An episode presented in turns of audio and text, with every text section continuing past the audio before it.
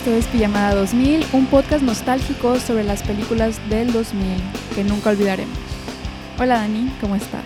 Hola Frida. Muy bien, muy feliz. Yo también estoy muy feliz porque oficialmente esta es la primera película dirigida por una mujer de la que vamos a estar hablando en este podcast. Sí, no lo había pensado. Y que también está basada en un libro que también fue escrito por una mujer. Así es, fue escrito por Alice Hoffman. No lo he leído. Yo tampoco. Ni siquiera sabía que existía, pero... Pero es una reina. Ella también escribió Practical Magic, que luego se hizo en una película. Con razón me sonaba tanto su nombre. Con razón. Sí, sí, sí. Amo esa película, también hay que verla. Es muy, muy No tiene que ser Halloween. sí. Ah, no, para nada. En cualquier momento. De hecho, la vi hace poco. Yo también. Porque amo a Nicole Kidman demasiado. Sí, y en esa película aparte nos da todo en esa película. Bueno, como dije, Mi amiga la sirena fue dirigida por una mujer, por Elizabeth Allen, también conocida por su trabajo dirigiendo algunos episodios de Gossip Girl, Vampire Diaries, 90210, Pretty Little Liars, etc. Así que básicamente es una experta en contenido para niñas y adolescentes. Y la verdad yo creo que se nota, ¿no crees? 100%. Y creo que se nota en cómo dirige específicamente personajes de mujeres, porque creo que lo hace muy bien. Y específicamente en esta película, el tema de la amistad se me hizo increíble. Sí, estoy de acuerdo y la verdad siento que cuando son películas chick flicks dirigidas por mujeres, no sé cómo te sientas tú, pero a veces me identifico más. O sea, se siente todo más natural. Entonces, Sí, sí, yo sí. creo que en este episodio no vamos a tener tantos momentos de quién hace eso o porque este personaje hizo esto, ¿no? Nadie se comporta así. Todo tiene sentido. Sí, ok. Antes de hablar sobre la mejor película de sirenas de todos los tiempos, voy a ponernos en contexto en el año 2006, que fue el año en el que se estrenó esta película. De hecho, hace poquito cumplió 15 años. Mm. Ok, ¿qué quieres primero? ¿La efeméride alegre o la triste? La. No, no sé, la triste. Primero la triste. Ok, muy bien. El 4 de septiembre del 2006 fallece Steve Irwin, mejor conocido como el cazador de cocodrilos.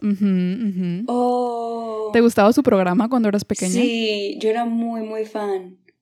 Muy fan. Y cuando vino Tampico fue como. Sí. ¡Ah, vino Tampico! Yo también iba a hablar de eso. Te iba a decir, Sí. ¿viste el episodio cuando vino a ver a los cocodrilos de la laguna del carpintero? Sí, que dijo que había un problema serio de cocodrilos. Que era una plaga. Era una plaga. Todo un acontecimiento histórico para Tampico Madero y la región, la verdad. Muy memorable. Sí, sí, es cierto. Que en paz descanse. Que en paz descanse. No sabía si mencionar esto, pero al final decidí que sí porque va con el tema acuático del episodio. Ok. Dije, igual y no, no hay que, no sé, no hay que hablar de muertes en este podcast, pero dije, hay que recordar al buen Steve Fue una imagen muy importante de la época. Creo Totalmente. que vale la pena. Sí, sí, sí. Y ahora va lo, lo feliz, lo alegre. Ya habíamos mencionado que Hannah Montana se estrenó en Disney Channel hace 15 años. Entonces se estrenó en el Mm. 2006. Pero Fue en el 2006. Sí, pero ¿sabes cuál otro fenómeno de Disney Channel se estrenó ese mismo año? No. High School Musical. Oh, ok, sí es cierto. Fue o sea, en el 2006 Disney Channel andaba con todo. Con todo. Wow. Sí, dos home runs para Disney Channel, la verdad, seguiditos. Siempre, siempre sentí que High School Musical fue previo a Hannah Montana. Ah, ¿en Por serio? alguna extraña razón. Sí, no había captado que fue el mismo año. Fue antes, pero por meses nada más, según yo. Porque Y tiene sentido, porque Hannah Montana sale en High School Musical 2. Ujú, ujú. Bueno, Miley. Miley, sí, bailando. Bailando. Y bueno, siento que el 2006 fue el inicio de la obsesión, bueno, no obsesión, pero de cuando mi interés en celebridades aumentó muchísimo para mí y para mis amigas. Y creo que eso influenció, que hubo muchísimos estrenos y sí, o sea, estrenos de películas y series en canales que me gustaban. Y pues ya éramos más grandes, teníamos 10 años más o menos. Sí. Tenías más reconocimiento de lo que estaba pasando, yo creo, ¿no? También ese año creo que salió, o por esa época fueron Los Hechiceros de Waverly Place. Me acuerdo que en Mm. Zapping Zone era Hannah Montana, Los Hechiceros y creo que Saki Cody, gemelos a bordo. Entonces como que había más noción y se empezaron a juntar como estas estrellas de Disney Channel en, en- en los juegos que hacían. Entonces Uh, creo ¿te acuerdas de los Disney? ¿Te acuerdas de los Disney Channel Games? Ándale, justo eso, los Disney Channel Games. Estaban buenísimos, era como un gran momento. Te iba a mencionar que deberíamos de hacer un episodio sobre eso, o sea, ver todos los Disney Channel Games. ¿Sabes qué? en temporada, en temporada de Olimpiadas, que según yo sí van a pasar las mm. Olimpiadas, no, no las van a cancelar. Sí, confirmaron que son este año, creo. Sí, ya en verano, o sea, ya, en cualquier momento. No sé cuándo, no he visto publicidad ni nada. Pero, muy bien, entonces va a ser nuestro episodio de las Olimpiadas, viendo los Disney Channel Games. Sí, sí, tengo muchas ganas de ver esos. Igual. Y hablando de celebridades, vamos a hablar de los inicios de una celebridad, Emma Roberts. Aquamarine uh. fue de sus primeras películas e interpreta a Claire, una chica tímida de 15 años que junto con su mejor amiga Hailey encuentran a una sirena y la ayudan a conquistar al hombre de sus sueños. Raymond. Raymond. ¿Hace cuánto que no veías esta película? Fíjate que no, no hace mucho. Es una película que sí he visto como a través de los años, porque me gusta mucho. Pero yo sí creo que fácil como un año. Hmm. Un, año y medio, yo creo. Sí, ¿tú? Estoy tratando de hacer las matemáticas, pero no tengo idea. Yo, yo digo que sí tengo más tiempo sin verla. Como cuatro años por ahí, no sé. Pero yo creo que esta es la película que más veces he visto en toda mi vida, o sea, repetidas veces, no mm. sé cuántas, pero porque era la película que siempre veía con mi mejor amiga cuando venía a hacer pijamadas. O sea, por alguna razón nunca nos aburríamos y cuando no sabíamos qué ver decíamos, hay que sacar el DVD de Aquamarine. Es que es buenísimo. Porque, ¿por qué no? Yo igualmente con, con mis primas que hacíamos pijamadas, esta era de las que más veíamos y más disfrutábamos y nunca nos cansábamos de verla. Y yo creo que es mucho porque habla mucho de esta amistad. Entonces tal vez nos veíamos un poquito reflejadas. Reflejadas. En la historia. Y aparte porque son dos amigas muy diferentes. Entonces no importa quién seas, te puedes identificar con cualquiera. De hecho, mi mejor amiga y yo éramos muy, muy polos opuestos. Entonces igual y... Mm, obviamente, quién eras? obviamente yo era yo-yo. ¡Ey, yo también! No sé ni por qué preguntas. Obviamente somos yo-yo. Sí, es cierto, sí, es cierto. No eres nada Claire. No tiene sentido. Sí. Bueno, y hablando de Yo-Yo, nuestra coprotagonista, la mejor amiga de Emma Roberts en esta película, es la talentosísima Yo-Yo. Y yo sé que eres una gran fan de ella. Bueno, hace poco lo descubrí. Así que te gustaría decirles a todos sobre ella y por qué merece ser la cantante más famosa del mundo y por alguna razón no lo es. No lo es, sí. Yo, yo honestamente ha sido víctima del mundo de la música porque tuvo muy mala suerte, pero justamente este mismo año sacó su sencillo Too Little Too Late, que creo que muchos la conocen por ese sencillo, y también sacó su álbum, que no sé si tú lo escuchabas, que se llama The High Road, que salió ese mismo año, que era como RB Soul. Sí, lo volvió, no lo volvió a grabar, como que lo remasterizó. Ajá. Sí, lo hizo antes que Taylor, de hecho. Esta idea de que no tienes el derecho a tus canciones, las grabó otra vez. Ella fue como la pionera, según yo. No lo sé. Pero lo acaba de hacer en el 2018. Bueno, y esta también fue su primera película, y de hecho salió antes que el disco. Pero su primer sencillo fue Leave Get Out, que si no lo han escuchado, uh. vayan a escuchar porque es un súper, súper hit, pero creo que sus canciones que no son tan reconocidas son las mejores que son los que nos fueron sencillos justamente. Tiene muy buenas baladas, tiene una muy buena voz. Y desafortunadamente como tuvo problemas con su disquera, no pudo sacar muchos discos, de hecho desde The High Road, que fue en el 2006, y todos sus intentos después básicamente fueron truncados. Hasta muy recientemente, de hecho, sacó un álbum el año pasado. Y tristemente como que perdió hype, entonces no tuvo el éxito. Ya casi nadie la recuerda. Que me pone muy triste. Y sabes también porque en esa época no había nadie de esa edad que cantara como RB para adolescentes, era todo pop. Y, o sea, no tan buenas voces, honestamente. Jojo en verdad tiene un vocerrón que no lo habían en esa época. Y de hecho, muchos dicen de que, por ejemplo, Jojo caminó para que Ariana Grande corriera. Y creo que tiene mucho sentido. Tienen, tienen estilos parecidos. Bueno, hablo de la Ariana de del principio que cantaba R&B. claro, ajá, justamente. Y aparte yo yo cantaba, era muy pequeña, ¿no? ¿Cuántos años tenía? Sí, su primer sencillo tenía 13 años cuando salió. Y si lo escuchas, parece una mujer de 20 años. Y tiene de todo. En ese álbum puedes bailar, puedes llorar, puedes cantar a todo volumen. O sea, yo ese álbum era el que escuchaba todo el tiempo en el carro, así de on repeat. Me encanta y hasta la fecha se me hace buenísimo. Como que ha pasado el tiempo y sigue siendo relevante musicalmente. Sí, así que vayan a escucharlo. también es muy, muy buena actriz. Creo que no se le reconoce lo suficiente como actriz. ¿Y solo salió en dos películas? En bueno, no sé si dos o tres, pero sale en esta, en la de vacaciones, quién sabe qué, con... Locas vacaciones. Con Robbie Williams. Frida, esta película. Espera, no es Robbie Williams. ¿Es Robbie Williams? Sí, es Robin Williams, sí. Buenísima. Solo recuerdo la escena de cuando tienen que drenar el baño del RV. El RV, sí. Y ya se imaginarán la cochinada que ocurre, pero bueno. Sí. pero también tiene muy buen comic timing para estar enfrente de Robin Williams, no cualquiera. Entonces, creo que también está subvalorada musicalmente y actoralmente. Sí, no sé por qué dejó la actuación, ¿tú sabes? Creo que ella quería enfocarse más en la música y mm. se encontró con muchos topes en el camino y muchos obstáculos con la disquera, entonces ahí estuvo el, el problema. Muy triste. Sí, vayan a streamear. Sí, sí, sí. Nuestra tercera protagonista es la, la sirena, la amiga sirena, Aquamarine, interpretada por la reina de las chick flicks, Sarah Paxton. Y probablemente la conocen por su papel de villana en Sydney White con Amanda Vines y por su otro papel de villana en Pijamada, de hecho, del 2004.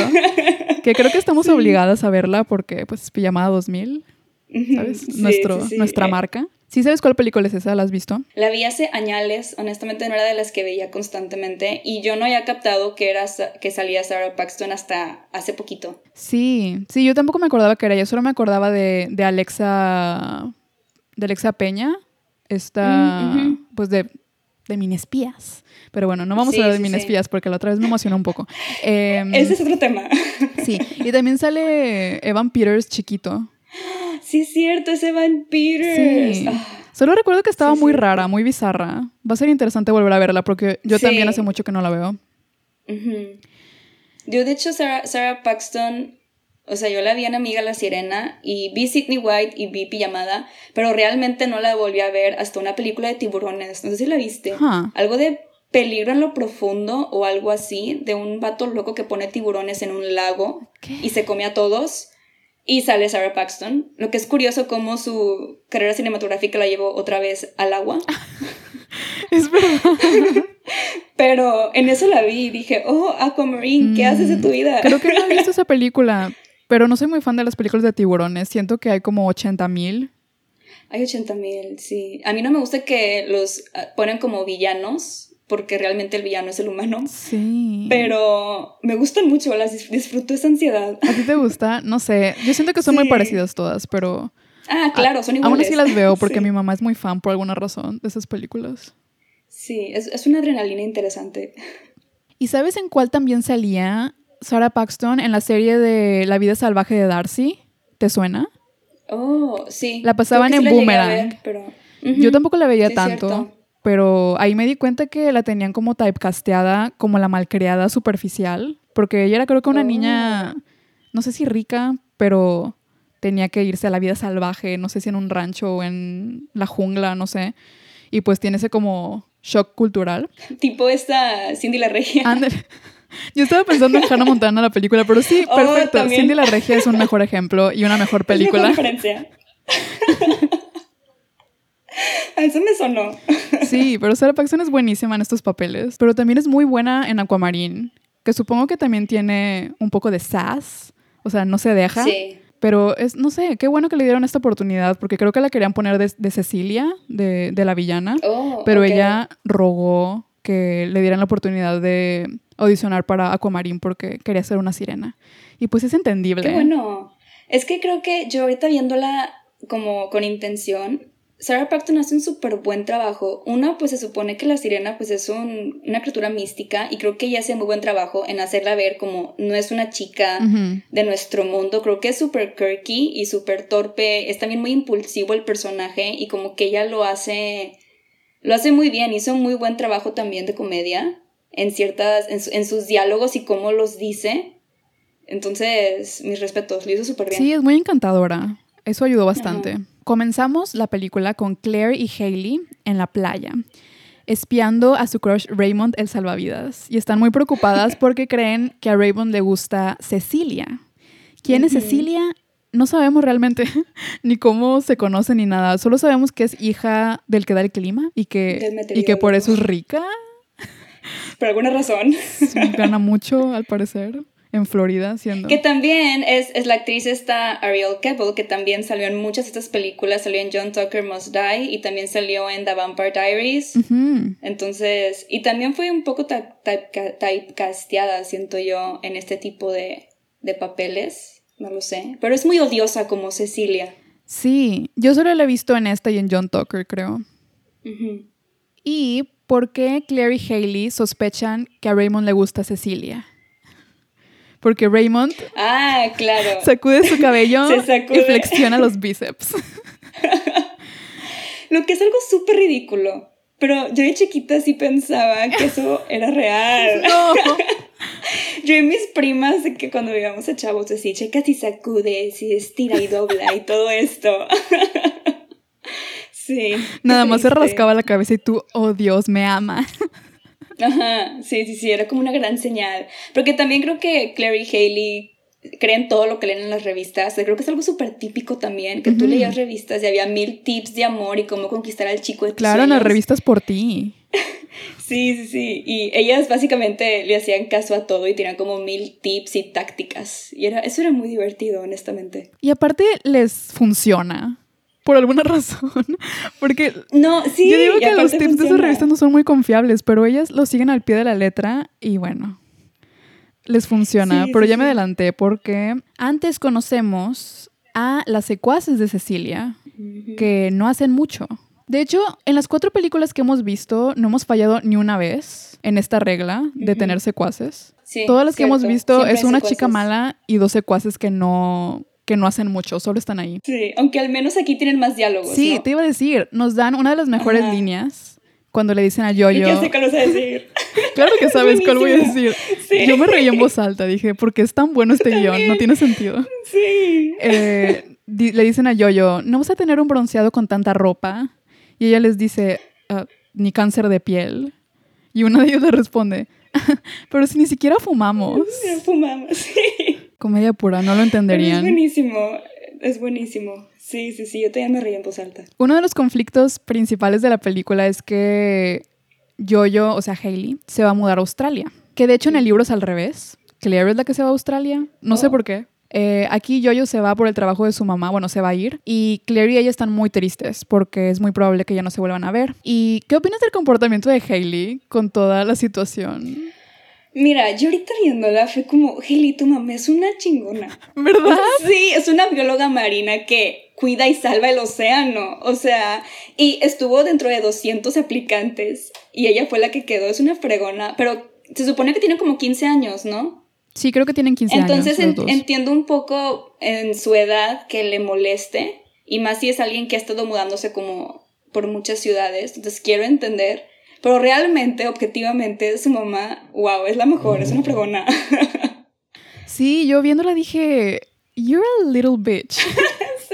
O sea, ¿por qué eres tan majadera? Porque, bueno, probablemente yo hubiera actuado parecido. Supongo a esa edad me hubiera enojado. Pero, o sea, de todos modos, no desempaques lo que tu mamá lleva días empacando. Sí. O sea, ella pasaba por las cajas y desempacaba cosas y las colgaba y las ponía en repisas. Y yo de, yo, yo. y también cuando se están peleando y que la mamá le dice, ¿qué te parece si volvemos a una palabra? Y yo, yo, claro, esa es una wow, o sea, wow con ese comeback. Yo quisiera haber hecho esos comebacks. Los remates de la yoyo. sí, son súper buenos. Yo no contestaba así de bien a mi mamá cuando nos peleábamos, nunca. Es que porque siempre las hijas gringas son bien agresivas y nunca tienen consecuencias. o sea, a mi mamá me hubiera madreado por completo. Sí, es que aquí, aquí también todo sería diferente si, fuéramos, si fueran latinas, obviamente.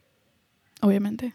Entonces, por esto mismo, de que son los últimos días juntas de Hailey y Claire, están inseparables. Y tienen una pequeña pijamada en una, no sé cómo se llama, pero Claire vive en la playa con sus abuelos y tienen hay un negocio de comida o algo así.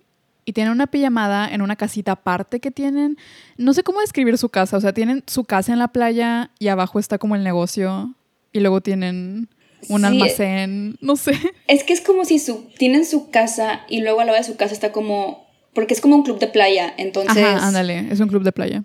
Es como también parte de su casa, pero es para que la gente esté ahí en la alberca y todo. Entonces como que Hailey y Claire aprovechan como que este espacio donde están como que varios juegos, ¿no? Están... Sí.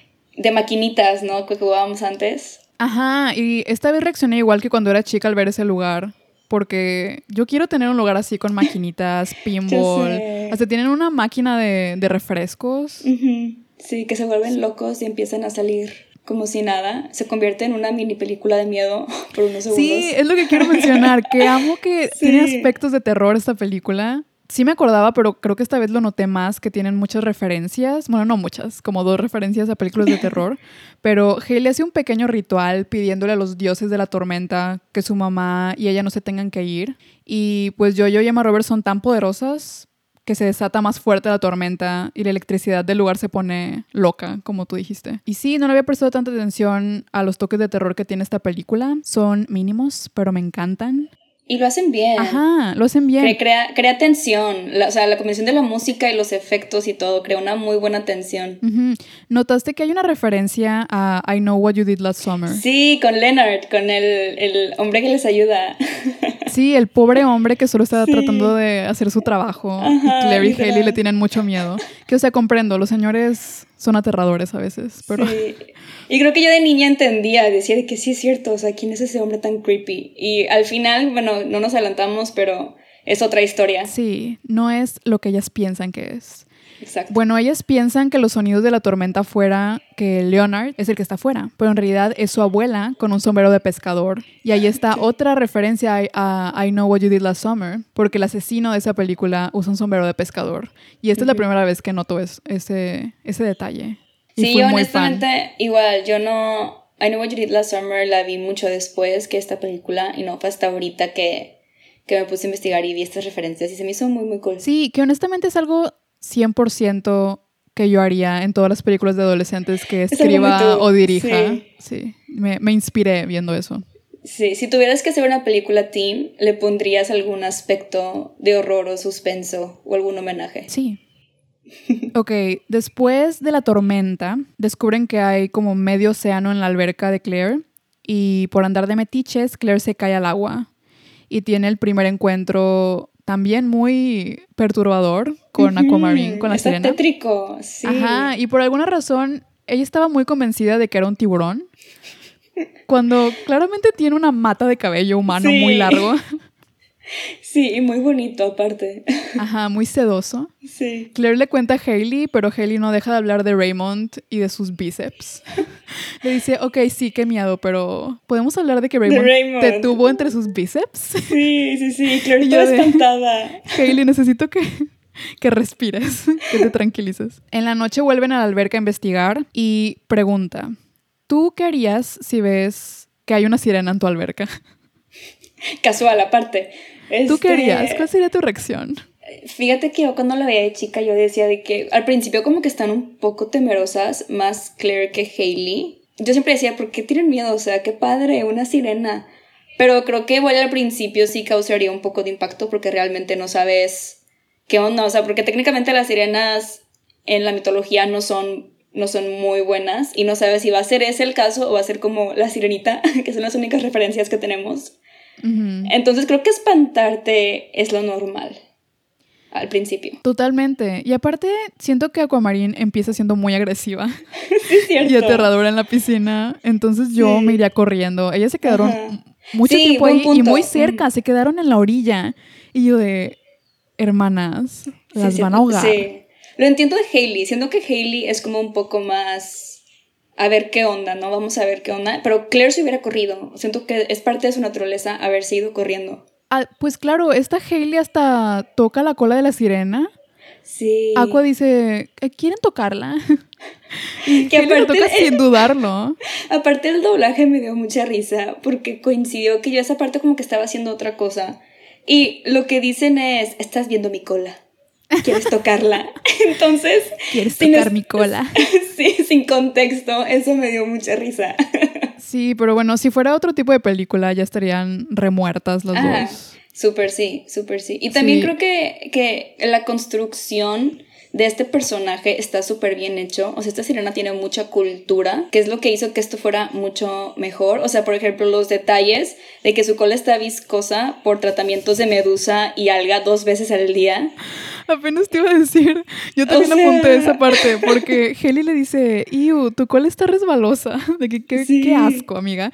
Y ella le dice, ay, gracias, la froto con kelp y medusa dos veces al día. Muy orgullosa. tiene, hay muchos detalles también que habla muchos idiomas de crustáceos, ¿sabes? Y humanos. Los, los, detalles de que quiere, quiere comer sal, o sea, toda esta construcción hasta este misticismo aún, aún más padre y más realista también. Entonces me encantó. Sí, salió políglota Aqua, que habla todos los idiomas del hombre. Sí, wow. Que no sé cómo los aprende, pero wow. Sí, sí, sí. Qué culta, qué sirena tan culta. Sí, también come de todo. O sea, también come pescado, pero come gomitas. No, no sé, no se limita. ¿Come pescado? O sea, me imagino. Ah, no, porque ella es un pescado. ¿Qué comen las sirenas?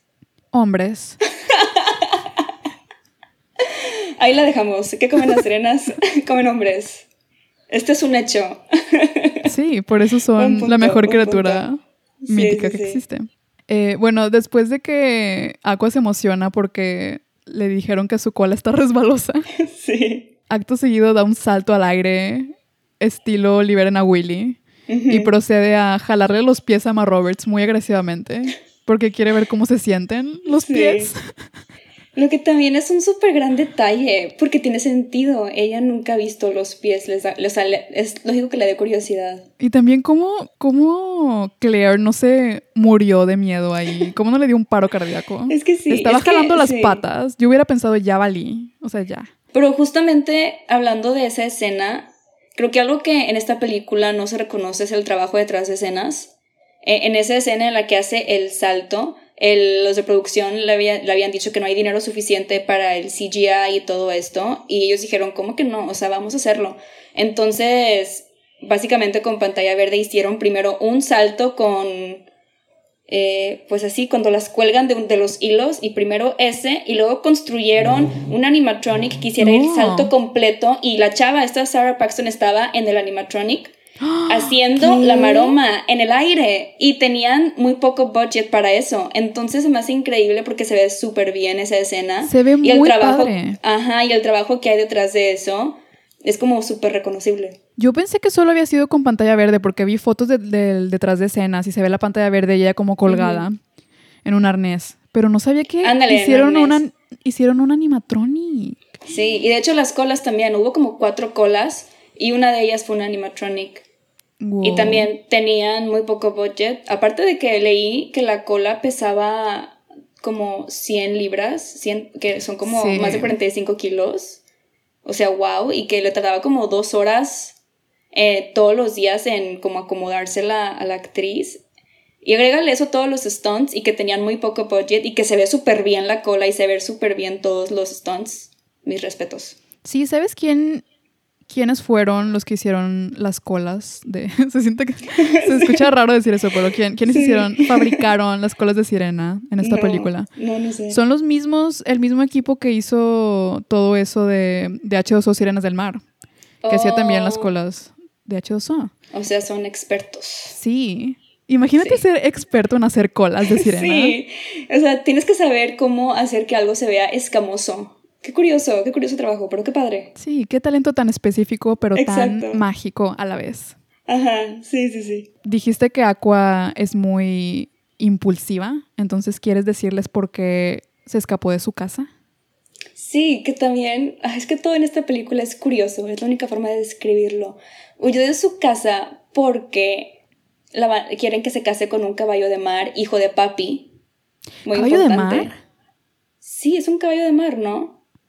¿La viste en español o en inglés? Yo la vi en inglés. Oh, estamos al revés. Yo la vi en español. La vez pasada fue al revés. Ajá, yo la vi en español. ¿Sabes por qué la vi en inglés? Las últimas veces que la, que la vi, descubrí que en inglés es mucho mejor porque tienen muchísimas puns, muchos juegos de palabras acuáticos. Que bueno, después los voy a, a mencionar. Pero sí, la disfruto más en inglés. Y no dice que es un caballo de mar, dice que se va a casar con un merman, o sea, con un Ah, un tritón. Un sireno. Un sireno, ajá. ok, yo fíjate que siempre la. Últimamente la veía en inglés, pero ayer la quise ver en español porque de chiquita la veía en español y me causaba, no sé, fue como por la nostalgia. Mm. Pero entonces es diferente. En español se casa con un caballo de mar y en inglés se casa con un sireno. Y al menos en español dicen que es un hijo de papi. Sí, aquí también dicen que es malcriado. Pero qué raro que se case con un... No sé si se refiere así literalmente a un caballo de mar. O Es nada más lo, lo llamó así despectivamente. Cuando lo dicen, a mí se me hizo muy curioso porque técnicamente tiene sentido, o sea, es un pescado con otro pescado. Pero no sé cómo funciona la logística de la sirena y el caballo de, de mar. Sí. es- Eh, No, no hay que, no hay que entrar a ese tema. no. Pero básicamente ella no quiere casarse, entonces escapa y por ende hay una tormenta muy grande una noche antes. Porque su De- papá la provocó. Y ella quiere comprobarle a su papá que el amor sí existe, porque en su mundo no existe el amor. Y así es como ella llega a este mundo. Sí, y al día siguiente de su primer encuentro con Aqua, eh, las chicas se la, se la encuentran con piernas humanas y sin ropa, porque pues tiene sentido de dónde sacaría ropa, y les Ajá. dice, miren mi trasero, besties. Sí. Porque no es tan muy lindo. No están lindas Sí. mis pompis. Me encanta. Es que Aqua es la mejor. Estaba muy emocionada y dice, Sí. y me puedo sentar en él. Honestamente, ese momento es muy cute. Hay momentos muy cute Sí. con Aqua descubriendo su nuevo cuerpo. Es muy padre. Bueno, como decía, algo que amo de esta película es que en inglés tiene muy buenos juegos de palabras. Y no lo sentí cringe, la verdad. A veces sí se siente muy forzado cuando hacen ese tipo de, de chistes, pero se me hicieron un muy buen extra en el guion. Un ejemplo es el shell phone. Ah, No sé, sí. no sé cómo dicen en español, concháfono o algo así. Honestamente, no sé creo que ni siquiera. No lo intentan. No lo- ajá, ni siquiera lo intentan. Solamente es como un caracol donde puedes escuchar. un Sí, teléfono, es una sí. caracola y tienen una caracola en el cuarto de Claire y empieza a sonar como un teléfono. Ellos se sacan de onda y Aqua dice, ¿ven cómo pueden escuchar el océano si se ponen la caracola en el oído? Bueno, funciona de ida y vuelta. El océano también te escucha. Que se me hizo muy tonto, pero a la vez muy creativo, no sé. Dije, Lo que no "Claro, sé, lo que no sé tiene tú- mucho sentido. Ajá, pero yo también de chica veía eso y ahí me tienes como pendeja. ¿Pensaste que era verdad? Pues no, pero dije igual y en esas. Igual en esas me contesta igual y Ariel. es cierto. Y me yo así de contesta que. Sebastián. Qué sad, que nunca pasó. O sea, obviamente sabía que no era verdad, pero se me hacía muy curioso de que, ¿y qué tal si sí? O sea, tú nunca sabes. Ajá. Y ahí me tienes como idiota así en los caracoles, ¿Qué tal obviamente. si me encuentro un sireno? Mmm, that'd be nice, sí. Pero nunca pasó. Aquí seguimos soltera. y no viviendo en, en el océano. En el océano. Sí. Otro ejemplo eh, de los juegos de palabras son los aretes de agua, Ah, que son estrellas de mar, sí. y que me encanta y las necesito que, se, necesito que sean reales, porque aquí el juego de palabras es que son unas sock-ups por succionar, porque las estrellas de mar Mm. succionan, y pues lo que hacen ellas es halagar. Eh, solo te dicen cumplidos, es lo único que hacen. Te las pones en el oído y te dicen, ay, Dani es tan bonita, es tan inteligente. La Te amo". suben, el- te suben el ego a lo más. Y Imagínate, se me cura eso. la depresión. O sea, el Realmente autoestima sí. por los cielos. ¿Por qué nadie ha inventado eso? Es, ahí siento que hay como una oportunidad de negocio. 100% Mm. como terapia. Aquí están saliendo cosas, Frida. Claro, estamos teniendo una conversación que podría cambiar el mundo. Básicamente. Bueno, y básicamente lo que Aqua y su papá acuerdan por teléfono es que ella tiene tres días para probar que el amor existe o si no se tiene que regresar a casa con el tritón este. Entonces Aqua le pide ayuda a las chicas para enamorar a un hombre. ¿Y a qué hombre elige? Obviamente Raymond, el crush Obvio. de las protagonistas. Y es el primero que ve aparte. No, aparte me da mucha risa que decide que él es el hombre de sus sueños, viéndolo desde la casa de Claire y está Sí. extremadamente lejos. Está en el mar, está a la mitad del mar haciendo windsurfing. Entonces no sé cómo lo vio, pero ella dijo, es mío. Ay, lo quiero. Sí, y va corriendo y va tras él. O sea, es que esa confianza y decisión. Se le envidio, la verdad. Sí, yo también dije, ¿por qué? O sea, yo necesito ser así. Y que va y que literalmente le dice, le pregunta que si la ama, ¿no? En ese momento. Sí, le grita, Raymond. Y él todo, de, "¿Qui- ¿quién eres? ¿Qué? Sí. Y le dice, hola, ¿me amas? Lo y que Raymond también le contesta, ajá, y Raymond le contesta, no, pero está sexy. Bueno, en, es lo que dice. en español justamente me dio mucha risa el doblaje porque le dice, aquí lo apunté, este literalmente le dice, estás que ardes, eres muy linda. Y se va. sí, porque en inglés dice hot. Ajá. Entonces ella también se confunde que, ¿qué? ¿Cómo que estoy caliente? Estoy no? caliente. Y se, y se toca la frente de que no, no, no estoy. Eso tiene más sentido en inglés cuando se toca la frente. Ujú. Ujú. Bueno, Claire y Hailey aceptan muy... O sea, al principio no querían porque ellas quieren estar con Raymond, pero aceptan porque ella les dice que si la ayudan les puede conceder un deseo. Y pues su deseo obviamente es que Hailey no se vaya. Entonces su segundo intento de conquistarlo fue hacer cosas típicas de adolescente, como llamarle a tu crush y colgarle, o la versión de Aqua que es lanzar el teléfono por la ventana, eh, Sí. entrando en pánico. También pasar por bicicleta riéndose como maniáticas enfrente de la casa de Raymond. Que creo que también aquí hay un montaje muy padre de ellas leyendo mil revistas. Y es con la canción de One Way or Another, pero versión Mandy Moore. Que también Sí, se me hace Mandy muy ad Moore. hoc a esta época. Pero me encanta cómo el paseo es importante en el cortejo, según ellas, pasar por su casa y el ser coqueta, pero elusiva. O si estás libre el sábado, tienes que decir que estás ocupada, que son como súper clichés. Sí, ella, aquí Aquamarine, esta película inventó hacérsela difícil. Sí, pero aparte te das cuenta cómo Hailey y Claire le dicen, haz esto, y Aqua hace todo lo contrario. Nunca les hace caso, me encanta. Sí, y cuando están eh, dando vueltas ahí por la bici. Y Aqua se da un reverendo fregadazo, sale volando y se cae porque se pone nerviosa cuando lo ve. Raymond va a salvarla en cámara lenta y le pone un curita. Y esa es de mis partes favoritas, cuando Aqua le dice, eh, gracias, y ac- acaricia el, el curita y dice, es hermoso. Está tan conmovida, sí. no sabe qué, qué acaba de hacer, pero dice, wow. No, y que realmente le crees que se siente sorprendida por esta curita. Es muy buena actuación de, de Sarah Paxton. Sí, y aquí Aqua tiene el primer encuentro con la malvada de. Cecilia, que le dice que Aquamarine es nombre de crayón, a lo que Aqua contesta, y Cecilia significa de poca visión. O sea, en otras palabras le dice estúpida. Sí, en español creo que le dice que Cecilia significa torpe. Sí, Me da mucha risa que al mismo tiempo, cuando se van, esta, al menos en español, Cecilia dice, yo siento que tiene cola que le pisen. Y es como, literalmente sí tiene cola. en inglés dicen eh, she seems fishy o algo así. Mm, De que there's something fishy about that girl. Bueno, tan siquiera se intentaron en ese juego palabras en Pons- español. Ajá, los Pons están ahí en esta escena. Están presentes. Bueno, dijiste que Aqua no, no quería hacerles caso a todos los consejos de las revistas, que la verdad muy bien pensado por ella porque no tiene sentido y no creo que sepan muy bien de lo que están hablando. Pero sí aplicó el halaga y retírate, que es una táctica Sí. en la que le haces un cumplido a alguien y después te vas. Entonces Sí. se le acerca a Raymond y le dice, wow Raymond, eres muy bueno en ese juego. Bye. Y se va. Aparte, súper rápido. Y ahí va Raymond cayendo en la trampa. Sí. Hasta me dieron ganas de intentarlo.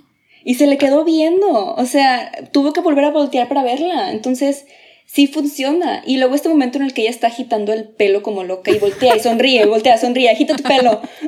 y Raymond así de volteando a ver también. O sea, wow. Creo que ella estaba más como asustado que, que enamorándose de ella. Sí, sí, es cierto. ¿De qué está sí haciendo esta persona extraña? Sí. Después de que su táctica funciona, tienen una cita muy cute, muy linda en la feria. Y pasa otro de mis momentos favoritos de la película, cuando Aqua va por un algodón de azúcar y no sabe que es comida, entonces lo empieza a frotar en su cara porque está suavecito. Sí, que eh, también es otro gran detalle de Aqua conociendo como nuestro mundo. Siento, me encanta que eso no, lo dejaron a un lado. Eh, Fue parte como de su descubrimiento e hizo su personaje mucho más parecido. Y creo que igual esto se transporta desde el libro, probablemente porque está muy bien construido el personaje. Y también esta cita, siento que es como la cita, al menos yo siempre quise tener una cita así en una feria e ir al lago y pasear de que con la persona que te gusta, o sea, se me hace muy de ensueño esta cita. Tal vez se te haga en las próximas fiestas de abril Tampico, en, en la feria. Frida, mm, Tal vez se te cumpla. ¿Quién sabe? Manifestando. Ya hemos manifestado muchas cosas Eso aquí es muy cierto. Y ha pasado. en este podcast. Mm, That's true. Sí. Como Lindsay Lohan teniendo una nueva película en Netflix. Sí. Somos poderosas. Sí. No es por nada, pero es que es mucha coincidencia que lo dijimos, se publicó el podcast y cerró la noticia el mismo día. Tenemos que usar sabiamente este poder. Sí, de acuerdo. Después de la cita romántica con Raymond, Aqua se tiene que ir porque anochece. Ah, de hecho no hemos dicho las reglas que tienen las sirenas en este mundo. Mm, ¿Te gustaría decirlas Sí. tú? Sí, no puede regresar al océano porque ni tocar el agua. Si toca agua, su cola aparece y si regresa al océano, pues su papá la va a regresar para que se case con el sireno de mar o el caballo de mar. y también si hay luz de luna, su cola regresa. Honestamente no sé si esto es parte del folclore de las sirenas.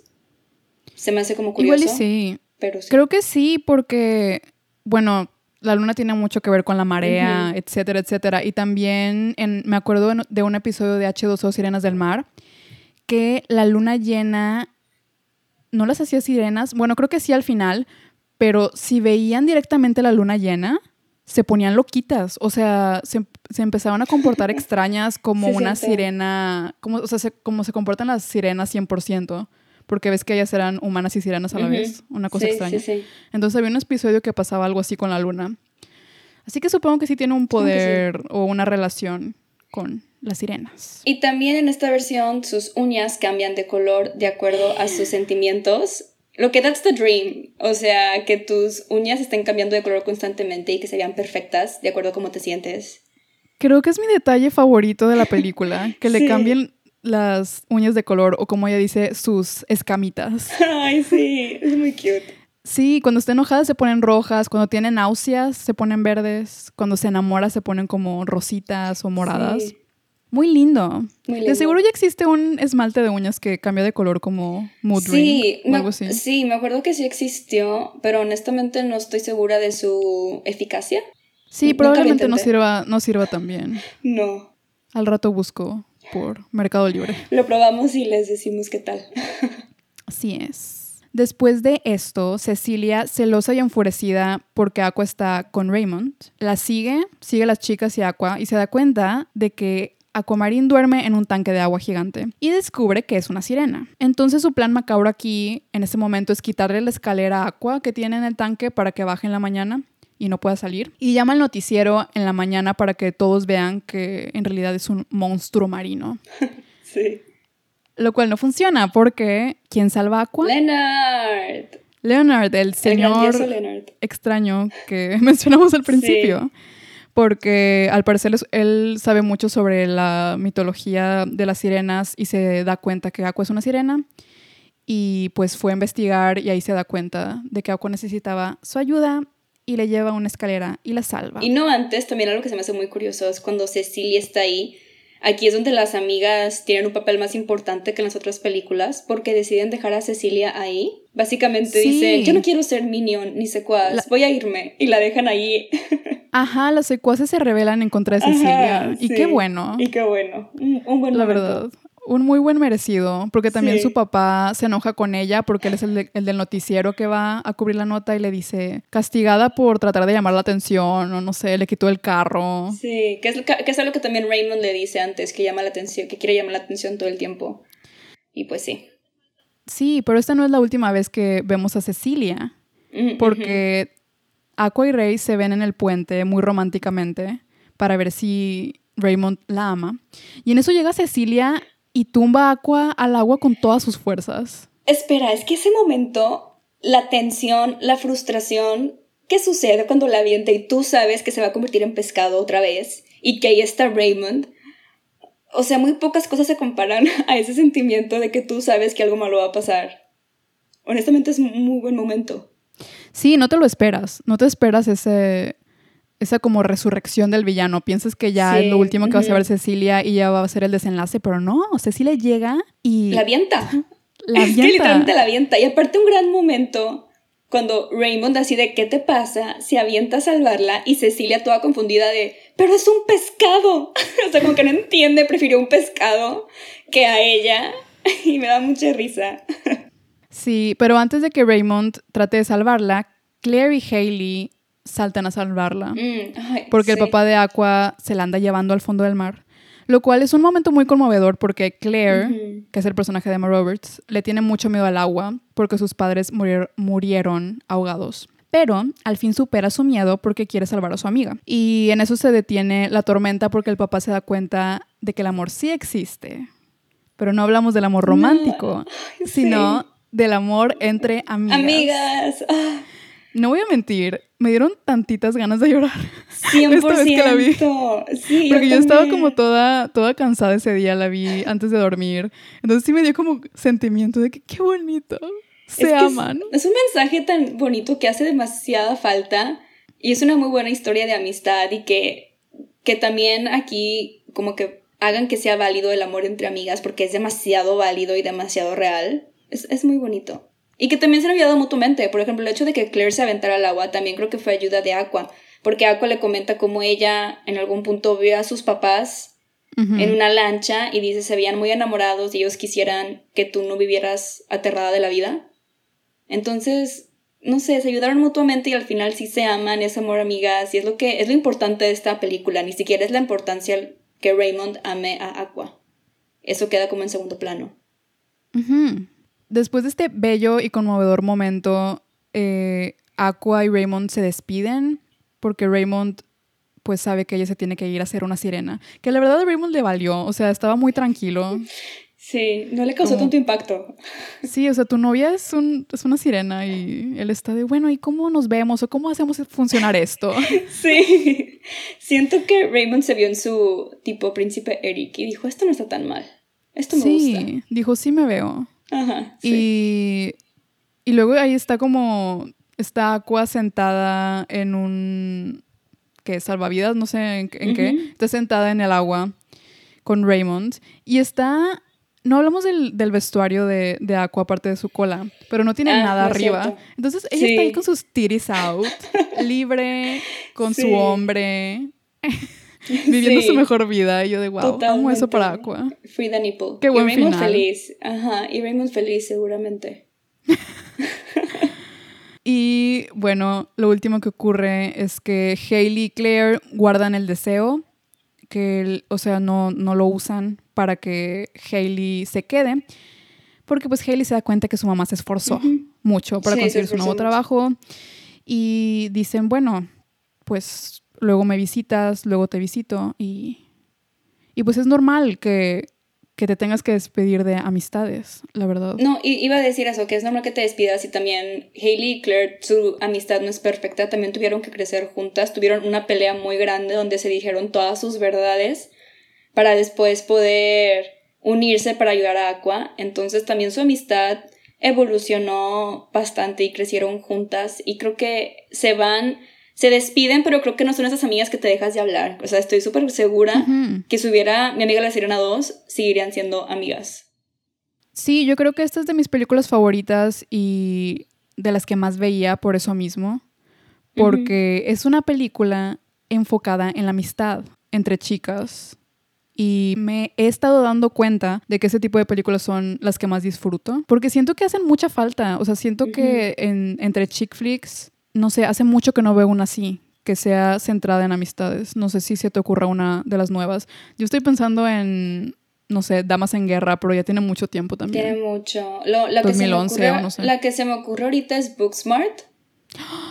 Ah, que buenísima película. Es buenísima. La he visto mil veces, pero realmente son raras estas historias. Y Y también.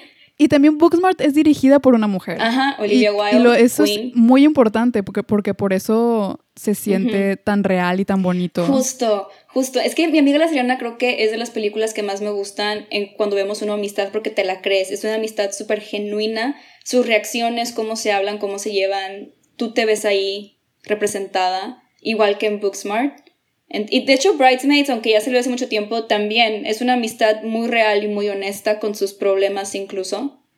Pero son muy pocas. Y es raro, no- debería ser tan raro. Sí, pero no se preocupen, aquí vamos a ver todas Sí, las películas de amistades entre chicas, sí. porque son una joya y, y pues nos encanta verlas y hablar sobre ellas. Ujú.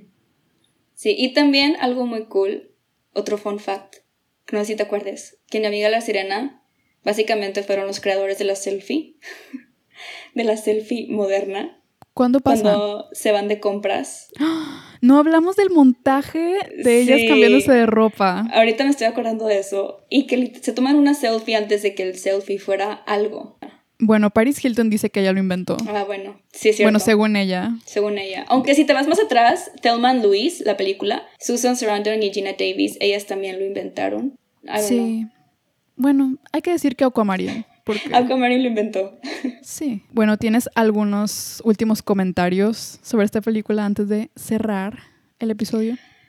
Yo solo digo que si hace mucho no ven esta película, váyanla a ver y si no la han visto, vale la pena, no importa cuántos años tengas, no se siente nada infantil a pesar de que técnicamente tienen 15 años. La sirena no sé cuántos años tenga, se aunque sé que la actriz era un poco más grande, tenía 18, Jojo tenía 15 y Emma tenía 14, pero fuera de eso es una película muy disfrutable y cómprense un Ben and Jerry's para que la puedan ver. Sí. Y es muy disfrutable. Y más si la ven con amigas, Un Ben Oh, and sí. Jerry's en su bañera y cómenselo en su bañera. Y si no ah, tienen, sí. ah, imagínenselo como yo, porque yo no tengo una bañera. Sí, no, yo tampoco tengo bañera, qué triste. Pero hagan una spa night con amigas y si, pues por pandemia o lo que sea, háganlo en línea y vean esta película porque creo que te hace apreciar bastante a tus amigas.